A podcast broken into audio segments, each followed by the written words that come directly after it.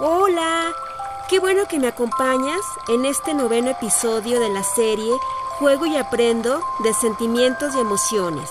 Mi nombre es Angélica Sánchez.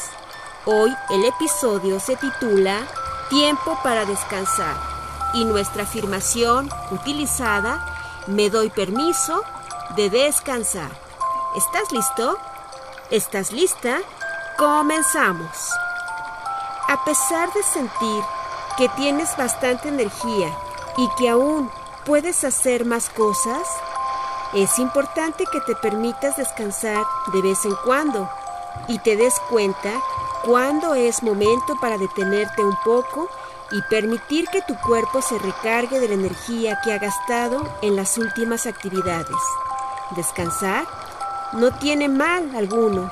Por el contrario, tomar un descanso es una forma de agradecerle a nuestro cuerpo por todo lo que hace por nosotros.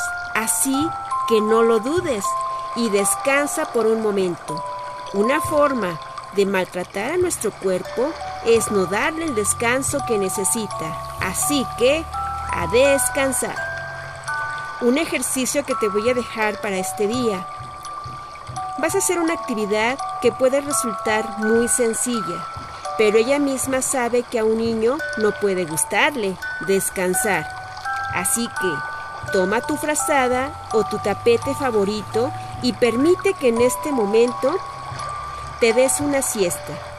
Pídele a un adulto que te ayude con el tiempo y te despierte, si así lo deseas. Lo ideal es tomar una siesta de 20 minutos o 30 minutos, aunque solo tú puedes saber el tiempo adecuado. Pregúntale a tu cuerpo cuánto necesita descansar y recuerda la afirmación de este día.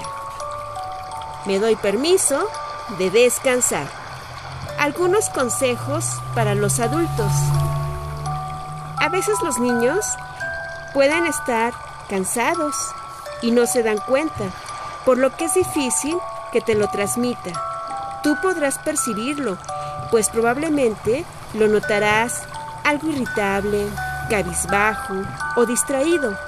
Enséñale y hazlo consciente sobre la importancia de cuidar su energía, pero sobre todo su cuerpo.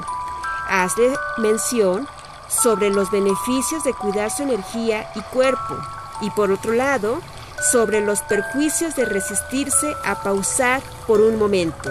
Descubre también qué es lo que le está impidiendo tomar un poco de descanso.